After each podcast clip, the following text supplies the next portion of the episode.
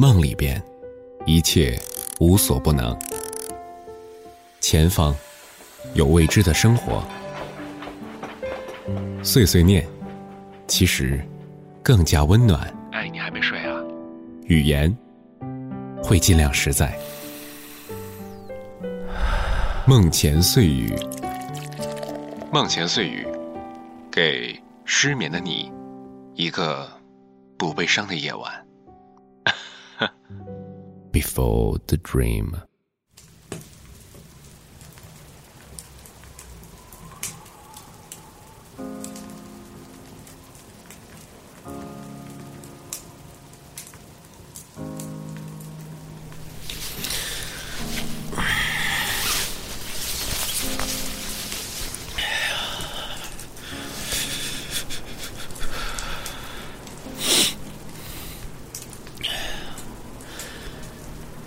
给篝火里添一点柴，能让我自己觉得更暖和一点。这几天实在是太冷了，冷的天气很难让你想起那些很郁闷的事情。我就是这样，好的火焰因为需要取暖的人才变得有意义，才变得更加重要了。这也许就是我眼前的这堆柴火的生命所在吧。哎呀，我们都在费尽心思的探索生命的意义。存在的意义，反而有的时候机会来临了，可以证明自己的时候，却变得特别胆小和怯懦。胆小和心疼自己是我们最可怕的原罪。这世界呀，因为有了冒险的人，还有不要脸的人，才变得多姿多彩。不要脸，那些成功的人多数都不要脸，所以后来才能成为一个千百倍有面子的人。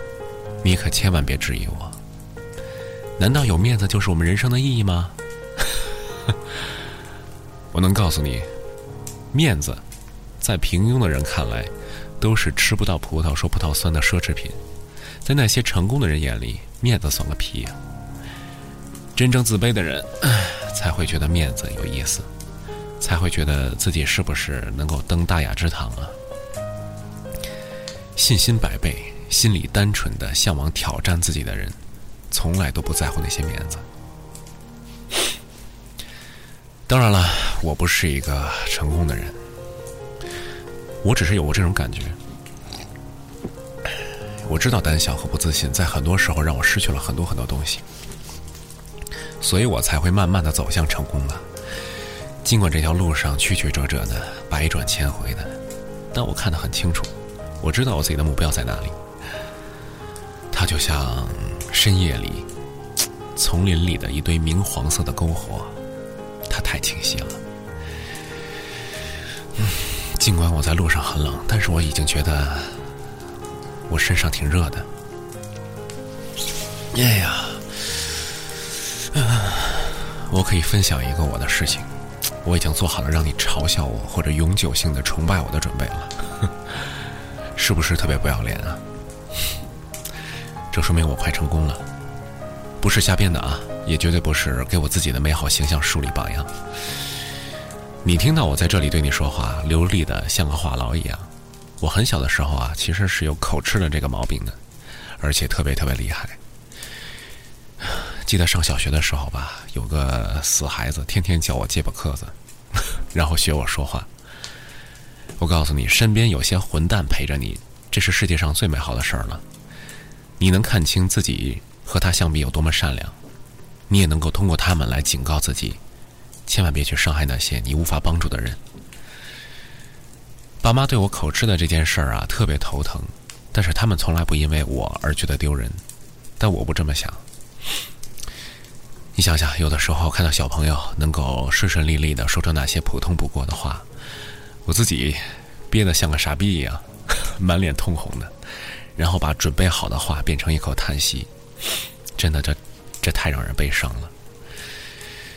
记得有一次，我和爸妈到西单图书大厦，想找一本书，我爸告诉我说：“你自己去问吧。”我真的很想恳求他别让我去了，但是我连恳求的话都说不出口，因为我会结巴呀。我走到前台，哎，跟那位美丽的女士询问，我说：“这本书在哪里？”本来是想说这种话的。但是我觉得我一定是吓坏他了，还好我爸爸帮我解了围。所以在那个时候啊，我真的挺恨我自己的。这是干什么呢？说出来就行了呀。后来我妈妈告诉我，别着急，把每个字啊拖长音，一个一个说出来，说慢一点儿。你能想象到吗？一个孩子在很多时候这么说话，多丢人。但真的不是这样，比起我一个字都说不出来时候好多了。哎呀，小学的时候啊，我已经懂得去追那些我喜欢的女生了。那个女孩叫做王爱。有的时候看到她和其他同学在一起玩的时候，很开心的在一起，而我自己又是这个样子，真让人头疼。所以我就告诉我自己，我说：“嘿，刘洋，你难道就不愿意为你喜欢的那个人鼓起勇气去尝试一次吗？就因为你自己害怕，然后失去你喜欢的那个梳着马尾辫的女孩吗？难道她生日的时候，你打算送她你自己录好的哑剧吗？嗯？我告诉你。”我是那种从来不会在关键时刻掉链子的人。我心平气和的、顺顺利利的跟他说出来：“我好喜欢你呀！”，啊我觉得我棒极了。怎么样？人就应该在自己有小小突破的时候，暗自夸奖自己一下。等一下，柴火快灭了。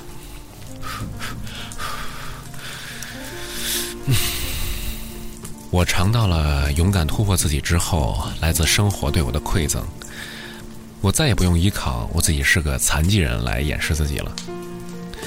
每次我会结巴的时候，我都会告诉自己：“OK，慢慢说，表情自然一点，像个电影明星一样，把每个字有重点的像唱歌一样吐出来就行了。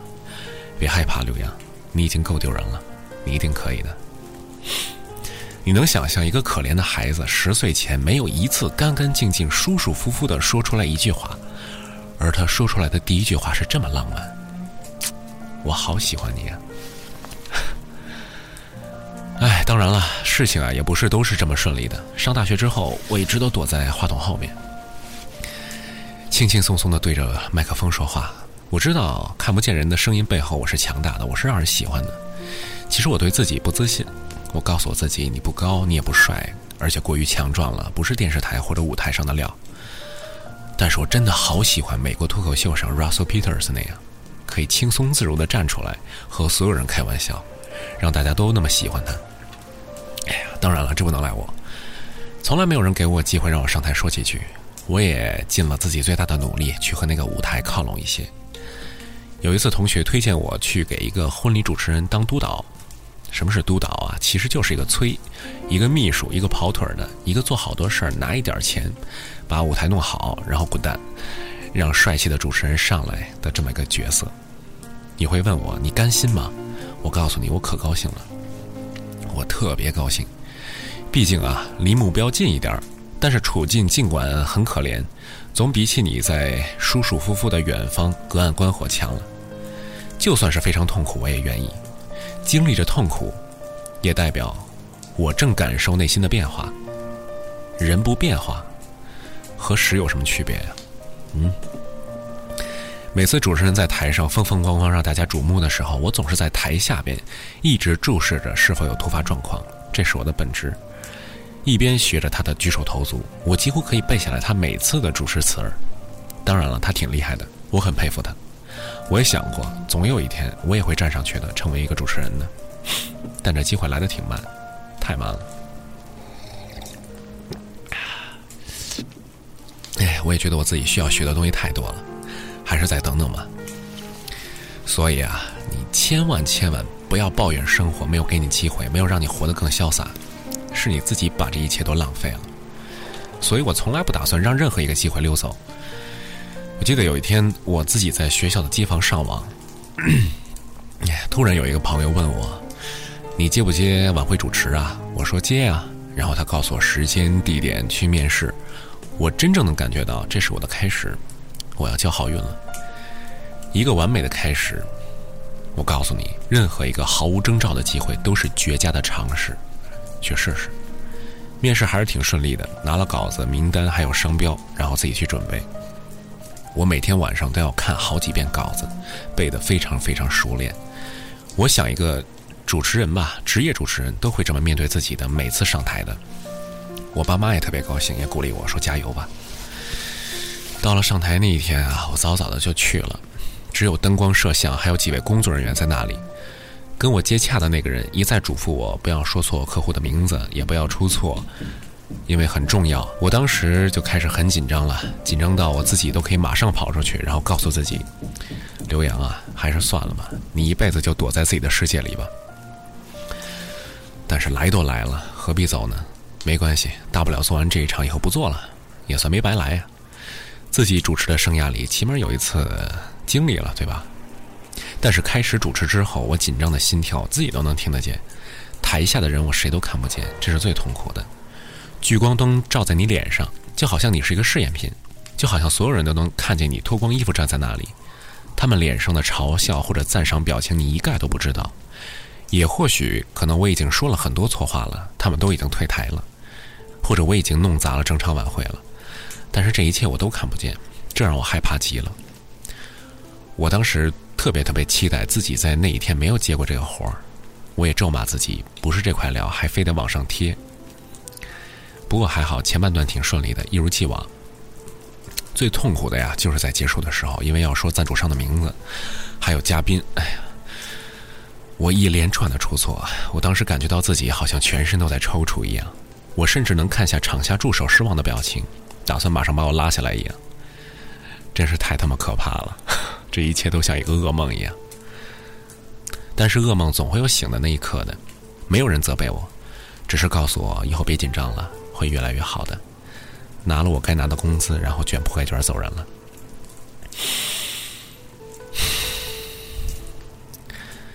夜里的十点三十分，哎，街上还是挺冷的。我自己头上的发胶还硬着，脸上的粉底让我都不敢哭。晚上没有哭过的人是没有资格说人生的。那一刻，我觉得我自己的前途一片黑暗，好像这一次的尝试就能够给我判死刑了吧。我记得我买了一瓶白酒，从剧场一直坐车喝到了学校。整夜我没有说话，没有理任何人，没有接电话，没有去照镜子看自己的德行。同样和现在冷的一天。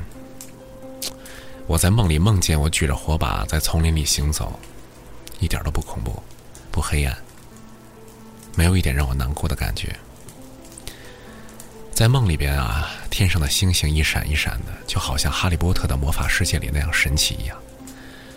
我走啊走啊，看见一片空地，坐在树墩上，眼前的柴火冒出让人开心的火焰，就像我面前的这个。那亮黄色夹杂橙黄色的火焰中，燃烧出了无比的光亮，好像在那一刻划过夜空的流星，在这一点也都不显眼了。这个森林里只有我自己，还有面前的火堆。希望，也许是最好的事情；坚持、勇敢，也许是最让人变得自信的元素。从梦里醒来之后，我把头上的发胶洗掉。然后给昨天的主管打电话，告诉他我会越来越好的。很不好意思，昨天的主持不够让你满意。我把脸上的粉底擦掉，收拾好自己的包裹，把烫好的西装挂在最显眼的位置。然后拨通了婚礼主持人的电话，我告诉他，是时候该让我上台试试了。我想我已经有了很多失败还有成功的经验了。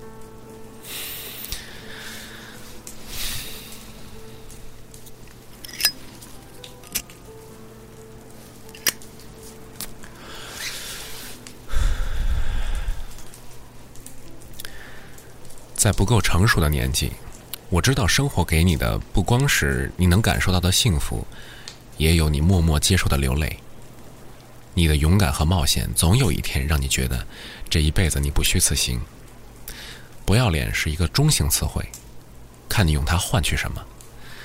有一些人用脸换来的是廉价的财富，还有出卖自己灵魂得到的安逸生活，这是可耻的。如果你用自己的尊严去换取更多的成长和自己未知的领域，你算是合理的使用了上天赐予你的光辉。我知道，你现在承受着很多难过，还有未知的世界。也许你闲来无事，或者呢，正用枯燥的工作麻痹自己渴望看到天空的心灵。勇敢的去追吧，不要担心你会在路上孤身一人，也不要害怕你是否会出师未捷身先死。我们的路还很长，你总会在路上碰见自己渴求的那堆篝火的。一定可以成功的，祝你好运，我亲爱的朋友。这里是由听梦想声音工厂出品的《梦前碎语》，新年快乐！在新的一年，你同样可以在听梦想声音工厂的豆瓣小站里收听到我们的节目，你也可以在新浪微博里搜索“梦前碎语”找到我。我在用我自己还有别人的经历，告诉你深夜不孤独也不悲伤的理由。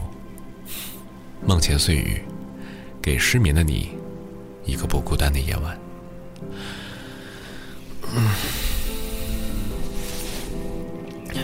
晚安。Second hand to New Year's resolutions, and there's just no question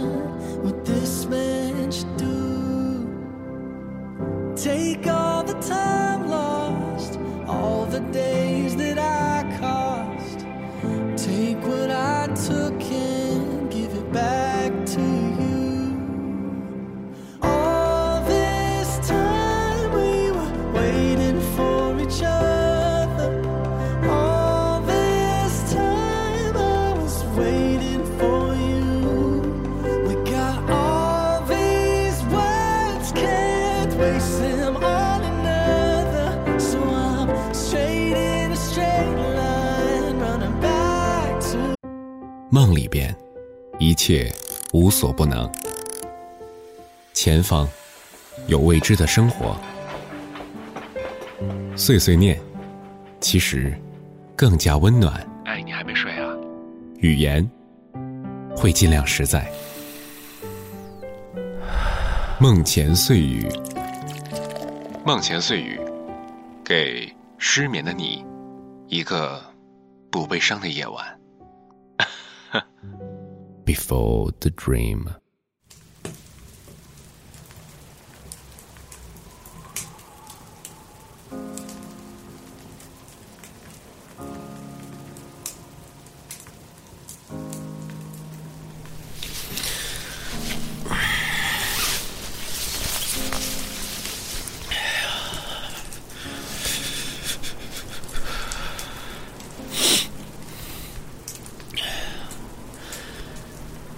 给篝火里添一点柴，能让我自己觉得更暖和一点。这几天实在是太冷了，冷的天气很难让你想起那些很郁闷的事情。我就是这样。好的火焰，因为需要取暖的人才变得有意义，才变得更加重要了。这也许就是我眼前的这堆柴火的生命所在吧。哎呀，我们都在费尽心思的探索生命的意义。存在的意义，反而有的时候机会来临了，可以证明自己的时候，却变得特别胆小和怯懦。胆小和心疼自己是我们最可怕的原罪。这世界呀，因为有了冒险的人，还有不要脸的人，才变得多姿多彩。